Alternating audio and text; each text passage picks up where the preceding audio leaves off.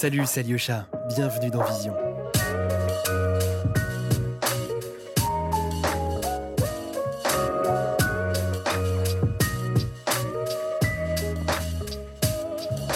Très content de vous annoncer que ce podcast a été réalisé en partenariat avec Adobe. Photographie, design, illustration, vidéo, 3D, réalité augmentée, Adobe Creative Cloud, c'est tous les outils dont vous avez besoin pour exprimer votre créativité. Vous avez un lien dans la description pour faire un essai gratuit pendant 7 jours. Merci à Adobe et c'est parti pour le podcast. Bonne écoute. La photo qu'on a choisi de décrire à Lyosha aujourd'hui, elle s'appelle Rome Zero. Elle est en ce moment exposée au musée de la piscine à Roubaix. Et euh, c'est une image qui est assez importante pour nous puisqu'on l'a réalisée dans un premier voyage à Rome en été 2019, à la toute fin du mois d'août. On préparait le, le prix Swiss Life à quatre mains et en fait on essayait de voir si le, le projet qu'on avait de, de, suivre les hirondelles et d'essayer de retranscrire par la photographie leur vol était possible. Donc on était parti deux semaines l'été et euh, juste avant un orage, on a fait un premier grand shooting au niveau de la colline de Testaccio et on a eu énormément de couleurs différentes avec beaucoup de nuances de gris, beaucoup de roses, des bleus, à la fois des bleus très chauds, un peu lilas, lavande et aussi des bleus très froids, un peu turquoise, des jaunes, des dorés. Et donc ça nous a fait une première pièce très multicolore qu'on a présentée en fait euh, au jury du prix Swiss Life et euh, grâce à laquelle on a été lauréat. Pour la décrire un petit peu plus euh, précisément, en fait, il s'agit d'une image qui est composée de plein d'images. Donc tout notre projet Le Bleu du Ciel, les pièces qu'on présente sont structurées autour d'une matrice, d'une grille, qui est représentée par une fine ligne noire et qui délimite des cases qui sont toutes remplies avec des photographies où généralement se trouve un oiseau, une hirondelle. L'image que l'on décrit, la Rome Zéro, c'est une image qui fait... Euh, Presque un mètre carré à peu près. Un mètre carré, 12 cases de côté qui est ensuite euh, enchâssée dans un bloc de plexiglas. Et à l'intérieur, on voit donc une sorte de mosaïque avec des, des carreaux multicolores. Et ce qui est très beau dans celui-ci par rapport à, beaucoup d'autres images qu'on a réalisées, c'est que dans celle-ci, il n'y a pas un carreau de la même couleur. Il y a une sorte de dégradé qui part donc dans les grilles, les tons froids, les tons chauds, et les tons clairs et les tons foncés. Alors que souvent, dans d'autres pièces qu'on présente, il y a parfois une, on va dire une homogénéité dans les teintes ou dans la lumière. Les cases ont été euh, classées un petit peu par euh, ordre de couleur. En tout cas, on a essayé de retrouver une sorte de progression. Et ensuite, euh, les oiseaux à l'intérieur, le mouvement en tout cas, euh, décrit plutôt une sorte d'envolée avec des rapports d'échelle assez, euh, assez, assez importants. C'est un peu tournoyant vers le haut. Donc moi je m'appelle Bastien, je suis né en 1982 à, dans les Yvelines, à Saint-Germain-en-Laye. Mon parcours il est essentiellement composé d'études, disons que j'adore euh, étudier, apprendre. Et donc euh, après un baccalauréat classique, j'ai euh, fait des études d'histoire. J'ai eu aussi un intérêt assez fort pour l'architecture d'intérieur qui m'a ensuite amené, euh, quelques années après, à recommencer un master en photographie à Paris 8. Et c'est à ce moment-là d'ailleurs que j'ai rencontré euh, Édouard. Moi je m'appelle Édouard, je suis né en 1988 à Neufchâteau dans les Vosges. Mon père était militaire, donc on s'est beaucoup déplacé en fait dans mon enfance. En tout cas, j'ai déménagé pas, mal de fois jusqu'à mes 20 ans. Et donc, ça a plutôt fait de moi quelqu'un d'un peu sans attache. Je, me sens un peu de nulle part et de partout. Et après mon baccalauréat, j'ai eu aussi de façon très amusante à Saint-Germain-en-Laye, j'ai fait mes études à Paris 1, d'abord une licence en cinéma, je voulais être réalisateur. Et après, en fait, je me suis plutôt intéressé à l'art vidéo et j'ai fait un master en art et médias numériques sous la direction de Françoise Parfait. À ce moment-là, on va dire, je sais pas, le hasard des rencontres, la chance aussi, l'intérêt pour l'art vidéo et le cinéma qui était en train de décliner à basculer pour l'art contemporain et la photographie. Et je me suis rapidement retrouvé quelques mois après mon master à faire une première exposition, puis une deuxième. Et puis ça ne s'est pas arrêté depuis. À part l'intérêt pour la littérature, mon père est libraire et donc on a toujours été entouré de livres et donc il y avait aussi des livres, euh, ce qu'on appelle des beaux livres à la maison, de photographie notamment. Hormis ce champ de la littérature, euh, non. Pas trop non plus. Euh. Mes parents avaient une curiosité euh, culturelle forcément. Je pense que mon père aimait beaucoup la musique baroque. C'était assez important la musique. Ma mère est plutôt d'une personnalité assez créative, mais euh, on va dire que c'est une création très personnelle. En tout cas, ça n'a pas de ça n'avait aucune vue professionnelle. Par contre, je pense qu'on m'a plutôt transmis l'idée d'être euh, assez habile de ses mains, d'être plutôt bricoleur, de, pouvoir faire les choses soi-même assez facilement, dessiner quelque chose, fabriquer quelque chose, le construire. On m'a pas mal transmis l'idée de que ça soit simple de le faire par soi-même. En général, c'est pas trop un défi de faire quelque chose, ça me paraît être assez naturel. En réalité, on s'est rendu compte assez récemment. On a effectué un voyage euh, au mois de mars à Madrid. On est tombé sur euh, une des versions de l'Empire du Lumière de Magritte, qui est un tableau en fait dont la reproduction évidemment était affichée dans ma chambre quand j'étais enfant. Et euh, même si c'est une peinture, il y a un côté extrêmement photographique puisque le premier plan, est, disons, représente une maison avec un réverbère allumé, des arbres autour et une atmosphère plutôt nocturne, et que le ciel en arrière-plan, avec des nuages assez contrastés, suggère plutôt un ciel de journée. Et donc il y a une sorte de, côté presque HDR comme ça. Et en en parlant avec Edouard, lui-même m'a dit qu'en fait il a, il a toujours été beaucoup marqué par cette image. Et du coup, euh, on s'est rendu compte assez tardivement qu'on avait euh, ce, goût commun pour cette image. Et ce qui est drôle, c'est qu'en plus on avait le goût pour la même version. Si on existe trois, celle-ci on ne la connaissait pas, mais l'image, la reproduction que tu avais est celle qui est dans la collection Peggy à Venise. Et moi j'avais ouvert mon, mon mémoire de recherche, donc qui était sur l'art vidéo, par cette image en fait, et par le, côté un peu comme les, marines de Legray, où en fait il y a comme deux images qui composent l'image, et tout un peu le lien avec la photographie, l'idée de qu'on soit dans une condition de lumière où ni l'œil ni la pellicule ne pourraient en fait enregistrer les différentes lumières, à la fois les parties très foncées et les parties très claires, et donc il y aurait une sorte de montage ou de truc pour que les deux soient, soient visibles en fait sur le même plan. Et c'est un tableau qui n'aurait jamais existé si la photographie n'existait pas. En réalité, euh, Magritte a eu cette idée parce que la photographie existait et qu'il y avait cette sorte euh, de possibilité dans le montage photographique d'accoler comme ça des, temporalités différentes, ou même ça peut représenter même un moment comme ça, une minute au crépuscule euh, avant que le, ciel ne bascule. Ou... En tout cas, il y a quelque chose effectivement de la photo et aussi du cinéma. Je trouve ça me rappelle, tu sais, le, début de, de Citizen Kane il y, a, comme ça un phénomène assez étonnant où Kane est dans son lit et en fait il y a un premier plan avec un bocal de médicaments. Ensuite il est allongé dans son lit et ensuite il y a une infirmière qui ouvre la porte derrière. Et le plan est impossible parce que le, il n'existe pas de caméras qui ont une profondeur de champ suffisante pour qu'on ait une insert si proche au premier plan, un plan moyen et un plan lointain qui soient tous les trois nets. Et pour ce faire en fait, euh, Orson Welles a utilisé des caches et a tourné plusieurs fois la scène. Et donc à la fin dans l'image tout est net alors que l'image a été filmée par trois fois. Et il y a un peu ça, en fait. Dans Long Goodbye de Claire Booth, il y a vraiment cette idée de, de fabriquer une image parce que les, les médias d'enregistrement peuvent en capter plusieurs et ensuite les, les associer ensemble. Ce qui permet déjà d'échapper un peu à la photographie, à cette définition toujours de, de reproduction du réel. En fait, c'est aussi beaucoup plus que ça. Et cette image, elle est quand même fondamentalement un peu mystérieuse, un peu merveilleuse. C'est un peu l'idée du crépuscule. De toute façon, on ne sait plus s'il fait jour, on ne sait plus s'il fait nuit, si on rêve, si on est éveillé. Euh, cette espèce d'image euh, à la lisière. On peut peut-être parler aussi de nos, références, disons, communes qu'on a découvertes euh, depuis qu'on travaille ensemble, euh, notamment euh, l'art performatif des années 70 et plus particulièrement un Français qui s'appelle Michel Journiac, dont on a vu l'exposition ensemble à la MEP il y a trois ans où il était euh, confronté au travail d'Orlan.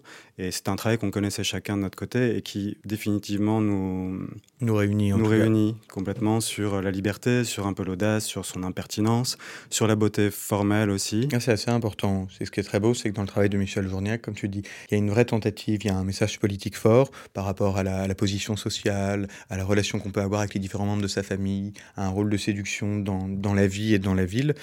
Et en même temps, la première chose qui marque, c'est vraiment la grâce et la beauté des images. Et l'humour aussi. Et c'est un travail qui est très puissant, qui nous inspire beaucoup, euh, au même titre que Pierre Molinier, par exemple, dont on, on est un tout petit peu moins d'accord, mais disons qu'une référence, elle n'est pas forcément là pour être euh, dans, uniquement dans l'adhésion. Il y a aussi des, des artistes qui nous réunissent aussi parce qu'on débat beaucoup dessus, notamment Pierre Molinier, qui c'est aussi un peu à la frontière de la performance et de la photographie. Sur les choix esthétiques, justement, c'est un artiste qui est assez clivant pour nous, on peut vraiment débattre assez longtemps sur, euh, voilà, sur ce qui nous plaît ou nous déplaît. Quand on a réfléchi un peu à l'idée de, partager avec toi nos, euh, nos, références ou ce qui nous anime, verrait qu'il y a, il y a cette idée de, de l'épuisement, du jeu et le protocole. En général, quand on commence à, à fabriquer quelque chose ou à s'intéresser à un sujet, une fois qu'on a exploré le territoire de sujets, ou cas on y a posé comme des balises, qu'on arrive à se repérer, il y a toujours des protocoles qui s'installent en fait. C'est un vrai mécanisme de pensée, c'est une vraie façon d'aborder une problématique, un travail, euh, une envie. J'ajouterais que Pérec aussi, c'est vraiment cette passion du classement, de l'organisation. Il y a son livre Pensée classée. Ou les choses où tous les objets sont listés un par un, par couleur, par taille, par texture. Ou Espèce d'espace qui est plutôt sur l'architecture et sur. En fait, il est totalement inépuisable. Je crois qu'aujourd'hui, de toute manière, dans l'art contemporain, il est souvent une source d'inspiration. Et nous, comme on travaille toujours avec beaucoup d'images, en fait, cette façon de les organiser, de les accoler, de les, de les penser et même de les produire. Et puis d'être très curieux aussi. La vie mode d'emploi, ça n'est que des listings d'idées, de possibles. Enfin, il y a, y a aussi cette idée un peu de. C'est assez généreux comme travail. Il n'y a pas une seule ligne comme ça qui serait suivie. Il y a plein de champs des possibles, en fait. On est assez sensible à l'idée de générosité quand on aime, quand on s'intéresse à des travaux. À ce que le travail puisse, euh, on va dire, être laisser assez de place à la personne qui, l'aborde pour euh, se sentir bien dedans, puisse en faire quelque chose, s'en emparer. Deux personnes ne voient pas forcément la même chose, ce qui est assez important. Les, travaux, les œuvres très fascistes qui imposent aux regardants, ou aux lecteurs, ou à la personne qui écoute une seule voix, sont souvent assez décevantes. Là, ce qui est très beau, c'est que c'est des œuvres qui sont très protéiformes, mais en fait, on peut y voir différentes choses, et quasiment chaque personne qui regarde le travail y voit autre chose. Et une dernière, peut-être un dernier champ de référence qui nous anime tous les deux, c'est le cinéma français. Et moi, on a plutôt des références, disons, complémentaires et qu'on, dans ce travail qu'on fait de, faire découvrir à l'autre euh, la partie du cinéma français qu'on connaît le mieux, en fait, c'est un dialogue qui est assez, euh, qui est hyper riche depuis qu'on se connaît. Par exemple, en ce moment, on regarde beaucoup les films de Romer, qui étaient plutôt euh, des films que je connaissais. Et Edouard euh, m'a fait euh, vraiment redécouvrir aussi Desplechin. Enfin, il y a énormément de, il y a énormément de discussions autour de autour du cinéma. Et puis un dernier quand même aussi que je voudrais ajouter, c'est l'architecture, dans lequel moi j'ai pas trop de formation ou peu d'idées, mais par contre l'idée des formes, des rythmes, elle est assez, c'est quelque chose qui, qui, nous séduit beaucoup. Et on s'est découvert une passion récente pour plutôt l'architecture des années 80 justement pour ces questions d'humour, ces questions formelles très fortes. Il y a aussi, euh, après avoir dépassé toutes les notions de, fonctionnalité, qui sont des choses qui nous ont longtemps préoccupés, un peu une pensée corbézéenne de la forme fait fonction. Maintenant, je pense aussi que la, forme libérée de la fonction, ça, ça nous excite pas mal.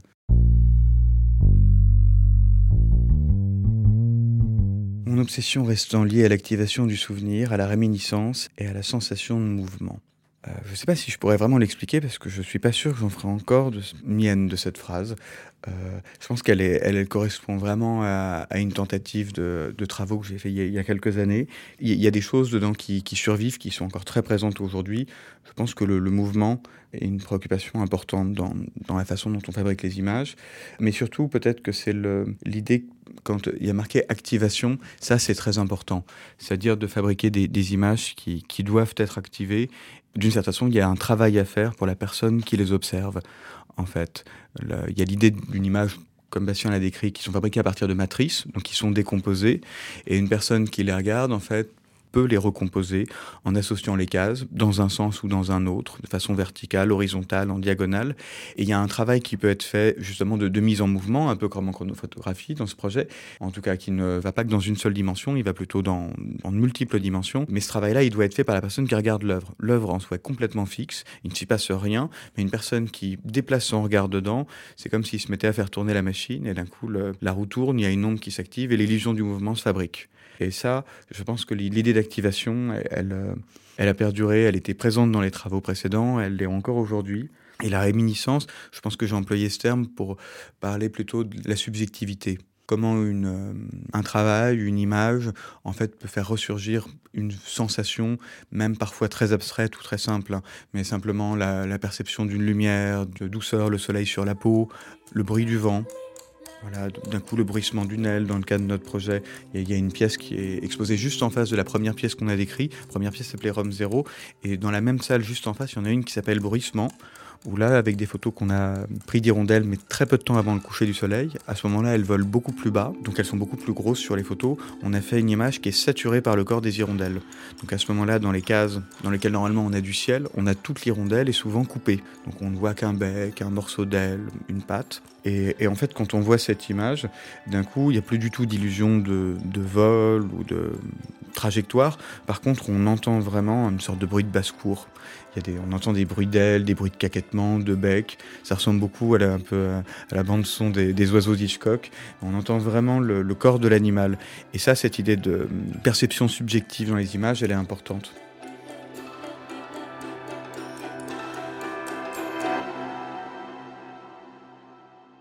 Moi, j'ai un souvenir sur l'exposition précédente d'Edouard. Euh, je travaillais déjà avec lui, donc on a vraiment conçu euh, l'exposition ensemble. C'était une exposition qui s'appelait La méthode, qui était un travail assez conceptuel et formaliste autour euh, des hommages au carré de Joseph Albers. Et donc il y avait 96 séquences qui étaient soit en palladiotype, donc en noir et blanc, soit en cyanotype, donc en bleu et blanc. ce qui est intéressant dans ce que tu racontes, c'est qu'effectivement, les pièces, quand on les a conçues, sont, on va dire, égales les unes aux autres. Ça serait très difficile de dire celle-ci est plus forte que celle-là. De toute façon, elles faisaient toutes la même taille elles étaient toutes composées par les mêmes éléments. Et effectivement, une collectionneuse euh, extrêmement chic est venue un soir, elle n'avait pas pu venir au vernissage, a écouté assez patiemment le, on va dire tout le propos théorique qui nous avait amené à, réaliser ces 96 variations.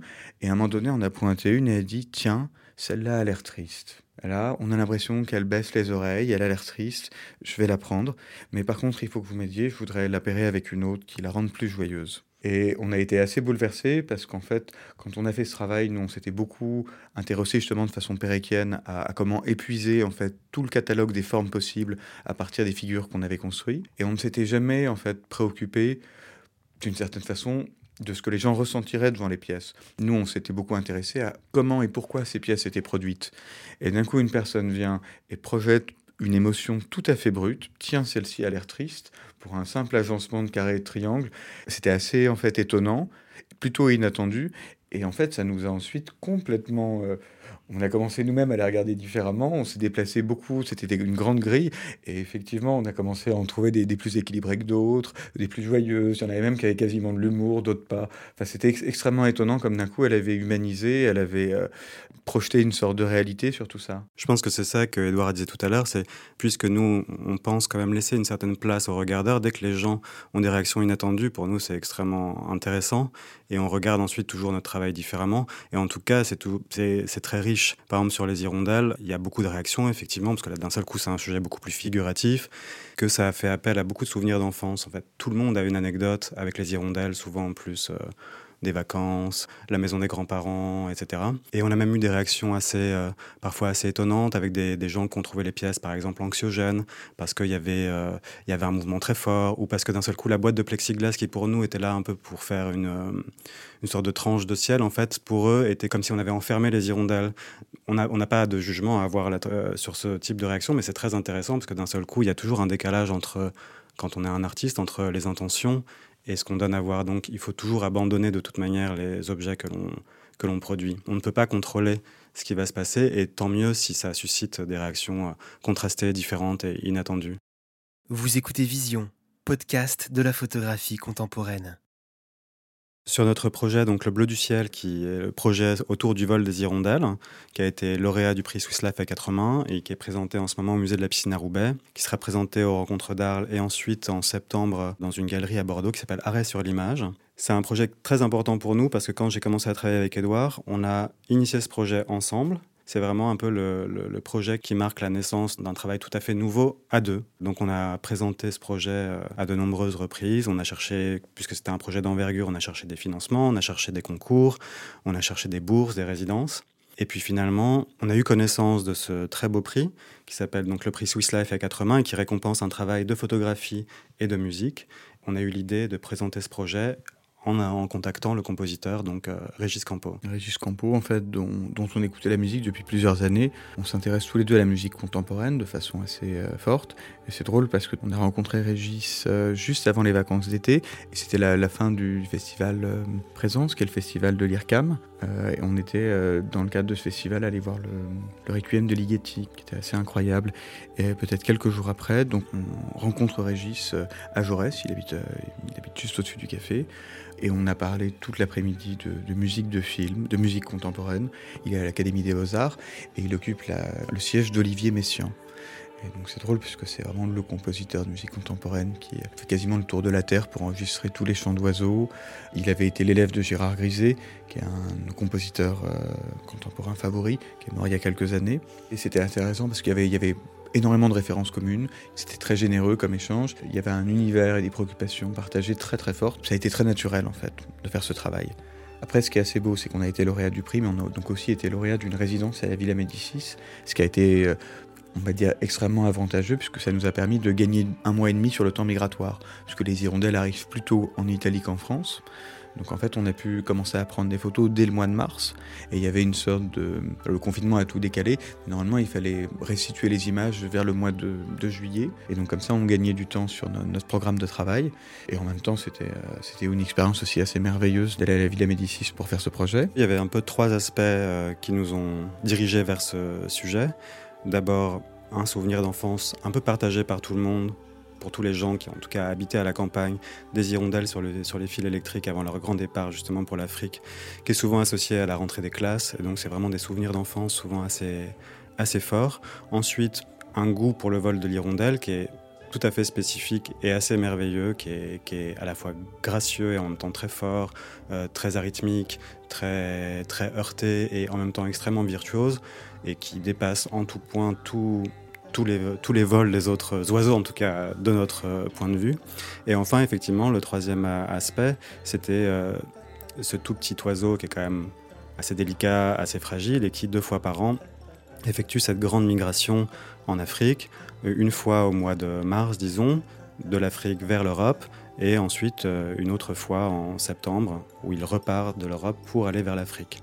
Ça nous intéressait beaucoup, en fait, ce côté de sablier, ce côté un peu européano-centré qu'on a tous, de dire les, les hirondelles, les hirondelles pardon, françaises vont passer euh, l'hiver en Afrique, alors qu'en fait finalement euh, les hirondelles ne sont pas européennes ni françaises. On s'était demandé par exemple euh, ce que pouvaient se, dire les, gens du continent africain quand les hirondelles revenaient, enfin ou plutôt partaient en Europe au mois de mars. Le, comme l'oiseau passe vraiment la moitié de sa vie en Europe et la moitié de sa vie en Afrique, il y a quelque chose d'assez merveilleux puisqu'il il appartient vraiment aux deux continents en même temps et il fait comme ça ce pont aérien qui est incroyable.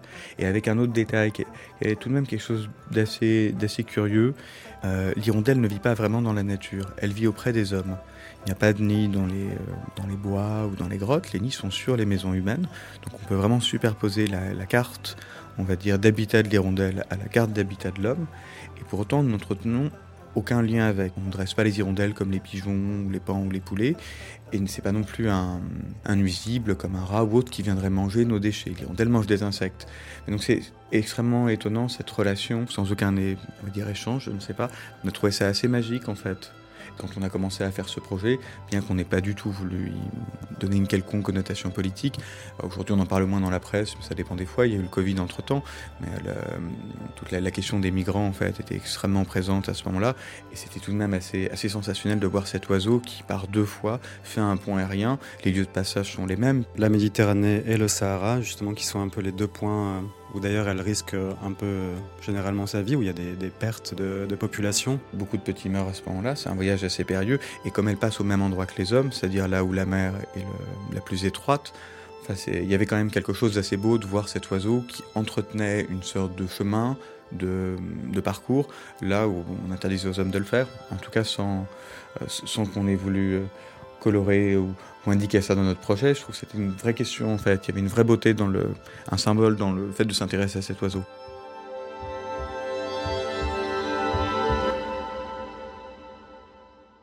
En réalité, pour des questions un petit peu de, calendrier, comme on est parti en, résidence dès le mois de mars à la Villa Médicis, on a plutôt commencé par faire des images, puisqu'on n'avait qu'un seul appareil avec Edouard.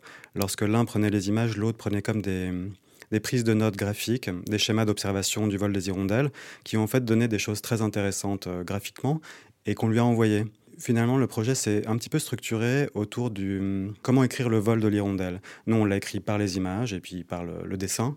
Et lui, finalement, il l'a écrit aussi par sa partition et par sa musique. Mais disons qu'il il est intervenu avec nos premières images dans la tête qu'on lui avait envoyées préalablement. Donc euh, nous, par exemple, lorsqu'il a enregistré, on avait déjà dû produire toutes les images. Donc par exemple, il n'y a pas eu de mouvement retour. Comme tu dis, il y a une sorte d'inégalité, de... mais qui est liée au médium en fait. C'est que nous, on a pu montrer tout un tas d'images qui étaient en cours de fabrication, qui n'étaient pas définitives, mais on pouvait montrer les images. Alors que la musique, tant qu'elle n'est pas jouée, entre guillemets, elle n'existe pas. C'est pas comme dans Amadeus. En tout cas, on, ne peut pas regarder la partition et d'un coup, la, musique se joue en nous.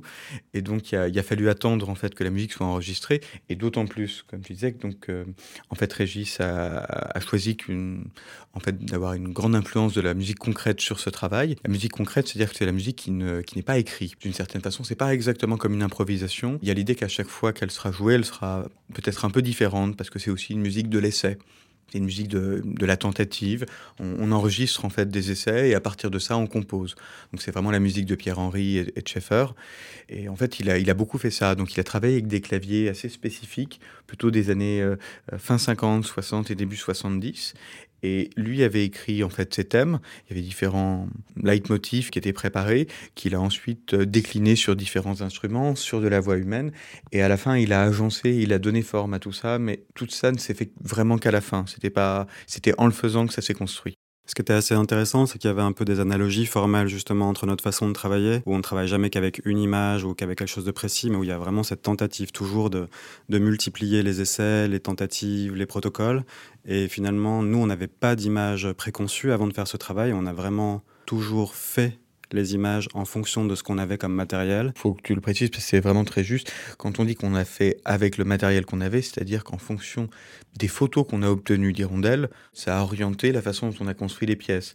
On ne s'était pas forcément imaginé qu'on aurait des rapports d'échelle si importants dans les oiseaux, euh, des couleurs si variées. On a eu parfois des jours où les ciels étaient très bleus, parfois ils étaient rouges, parfois ils étaient jaunes, un peu métalliques, un peu grisés. Parfois il y avait beaucoup de nuages ou pas.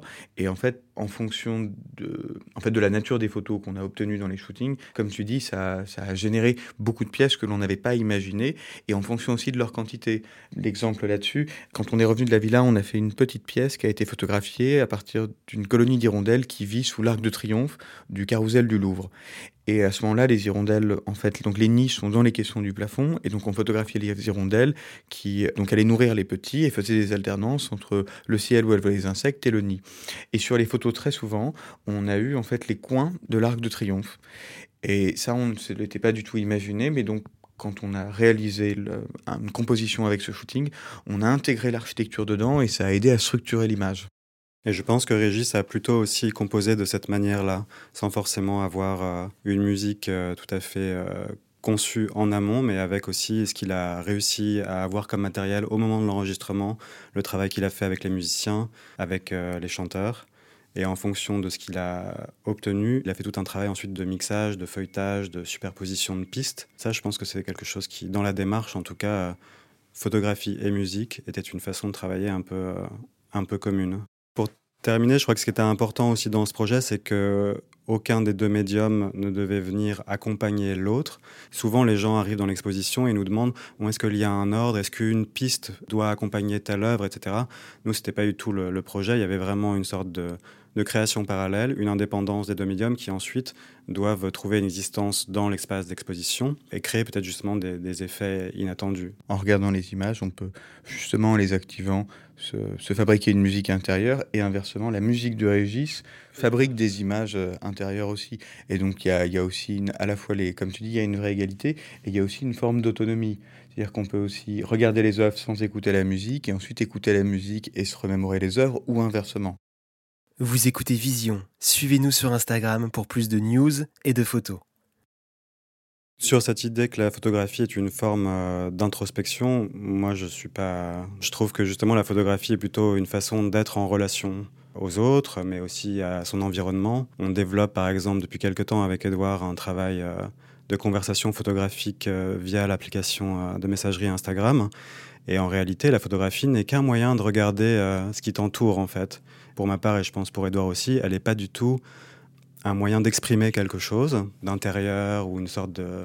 Elle est plutôt, tiens, regarde ce que je suis en train de voir et dis-moi ce que tu en penses. C'est plutôt une adresse à l'autre. Et, à ce qui nous entoure. Et puis, je pense que là-dessus, je, voudrais aussi rajouter quelque chose euh, sur cette question de, du travail en collaboration, parce que euh, c'est important. On nous pose très souvent la question, notamment sur ce projet, parce que c'est quand on voit le projet Le Bleu du Ciel, le fait qu'il ait été réalisé par un duo de photographes n'est pas forcément une évidence pourrait se dire qu'une personne seule aurait pu le faire. En tout cas, il n'est pas inscrit dans le projet qu'il faille être deux pour le faire. Je parle d'un point de vue photographique.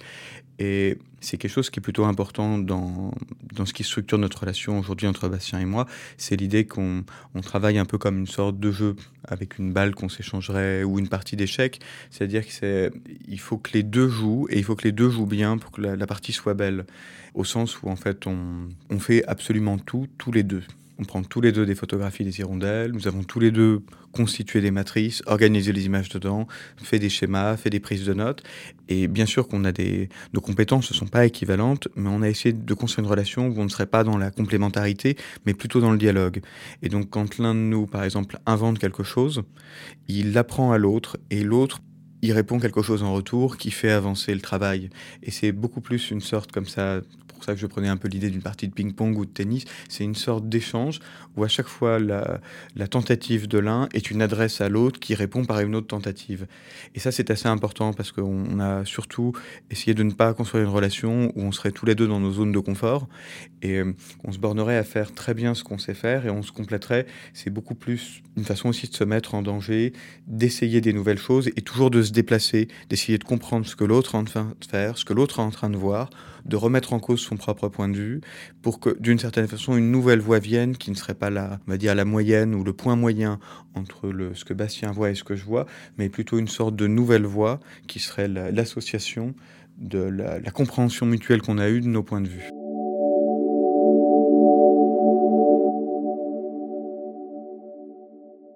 composer une seule image à deux, par exemple, aujourd'hui, ça me paraît difficile. Je sais que certains duos l'ont fait, puisque par exemple Pierre et Gilles travaillent ensemble et composent par exemple des images qui sont des images uniques. Mais euh, nous, on aime beaucoup plus.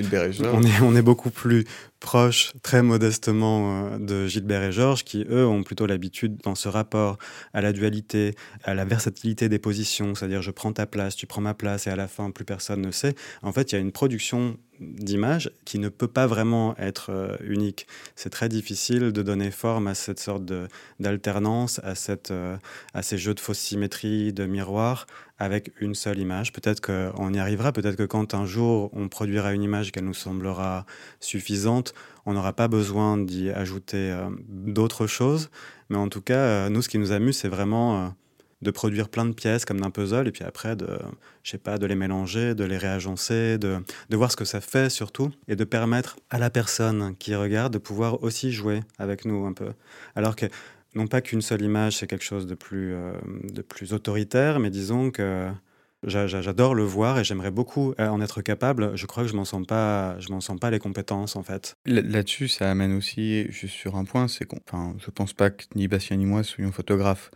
Par contre, on peut dire qu'on travaille avec la photographie, mais on peut pas dire qu'on est photographe au sens où on n'accorde qu'extrêmement peu de valeur aux images que l'on prend. Ce qui nous intéresse, c'est plutôt ce qu'on fait avec ces images. Et euh, en soi, je pense que la, grande image dont, tu parles, qui, pourrait se, satisfaire à elle-même et qui serait, parfaite, ça, quelque part, ça pourrait presque être une définition de la photographie. Euh, en tout cas, de réussir à faire une seule image qui d'un coup serait efficiente dans notre cas, nous, peut-être plus laborieusement, je ne sais pas, ne se considérant pas comme photographe et ne cherchant pas à faire des belles images ou des bonnes images, on a plus tendance à utiliser la photographie pour fabriquer un matériel avec lequel on travaille. Et c'est dans l'espace entre deux images que se situe notre travail. Et c'est vraiment le, montage, en fait, qui fait le... C'est là où on opère.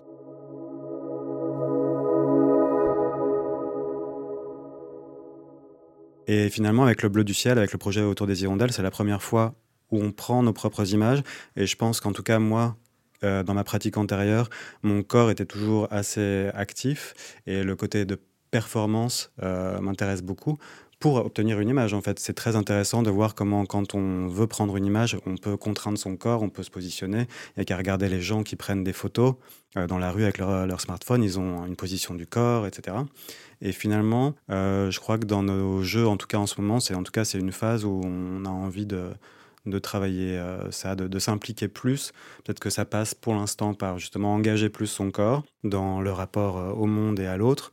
Et puis parce que, comme on l'a dit tout à l'heure, on, on, adore le, travail, euh, l'art performatif des années 70, euh, comme Gina Pan, on a dit Michel Journiac, ou même des artistes d'Europe de l'Est qu'on aime beaucoup, qui ont été un peu redécouverts ces dernières années. Puis c'est aussi une façon de, on va dire, d'exprimer le duo.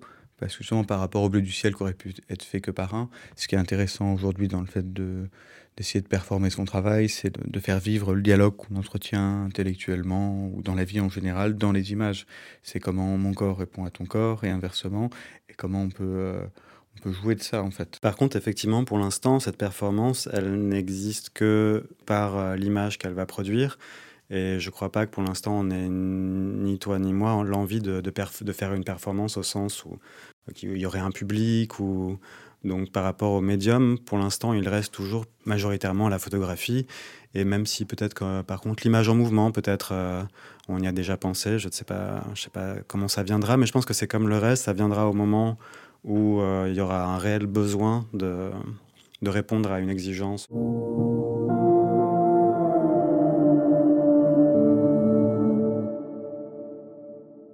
On a réalisé sur le travail d'Edouard précédent, donc sur la série spéculaire, un premier livre avec les éditions L'Artière et que ça a été l'occasion pour nous de découvrir vraiment le goût de développer une série ou un projet dans la forme du livre. C'est-à-dire de pas de jamais faire du livre un, plutôt un, catalogue de, pièces et d'œuvres, mais d'utiliser vraiment le médium, livre, comme euh, un support, comme un objet, et du coup de transformer le travail. Et ça, c'était vraiment très intéressant et ce qu'on a essayé de, de faire dans celui-là aussi. Et donc, cet ouvrage, Le bleu du ciel est un léporello, il a des faces. Il y a une première face que l'on découvre quand on ouvre le livre de droite à gauche, comme un livre normal.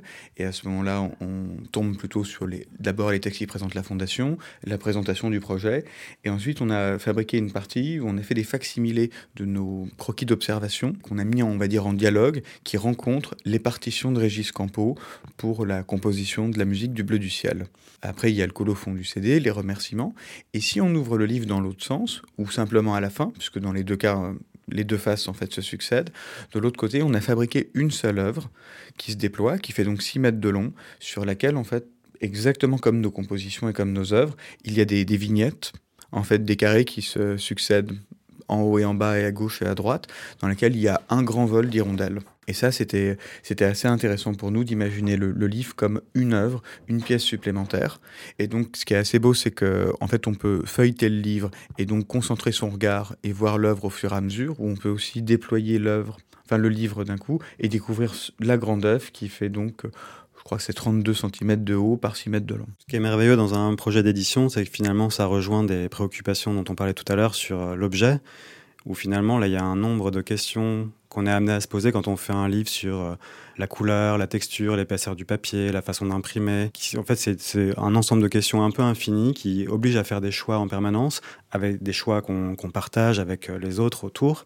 Et à la fin, finalement, de voir cet objet, c'est comme un petit... Euh, il y a quelque chose d'extrêmement satisfaisant. effectivement, en plus, c'est un objet qui est abordable, que nous, on a conçu vraiment comme une œuvre à part entière. Donc, on, voulait aussi que par ce livre, quelqu'un puisse retrouver l'expérience de l'exposition, c'est-à-dire être chez soi dans son canapé, regarder une vraie œuvre photographique en, pouvant écouter la musique de, de Régis. C'était une autre façon de décliner ce, projet du Bleu du Ciel qui, de toute manière, a été conçu différemment selon les espaces d'exposition. Finalement, le livre est une, une sorte d'espace d'exposition à, à lui tout seul.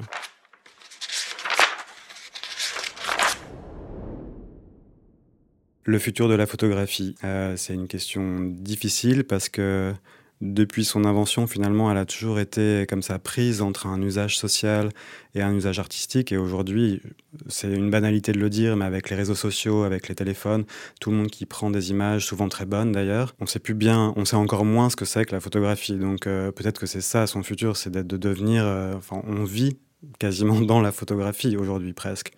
Nous, en tout cas, je, pense, je sais pas si c'est une question qu'on se pose. Elle reste en tout cas un outil toujours très pertinent où aujourd'hui, elle est produite par un ensemble d'outils euh, qui sont extrêmement variés, qui vont du téléphone euh, à des anciens appareils photo qu'on a un peu réinvestis, comme les Polaroid, les Rolleiflex. Ça donne des images toujours différentes, ça donne à voir le monde et les autres toujours de manière différente. Et c'est peut-être ça qui est intéressant, c'est qu'on pense toujours que la photo, c'est simplement... Euh, prendre le réel, hein, limité, et en réalité, c'est toujours, toujours une interprétation, une version, une vision du monde, en fait. Donc aujourd'hui, elle est, surtout multiforme et, elle est euh, une espèce de, de, stock dans lequel piocher et s'amuser. Surtout, il ne faut pas la prendre trop au sérieux, je crois.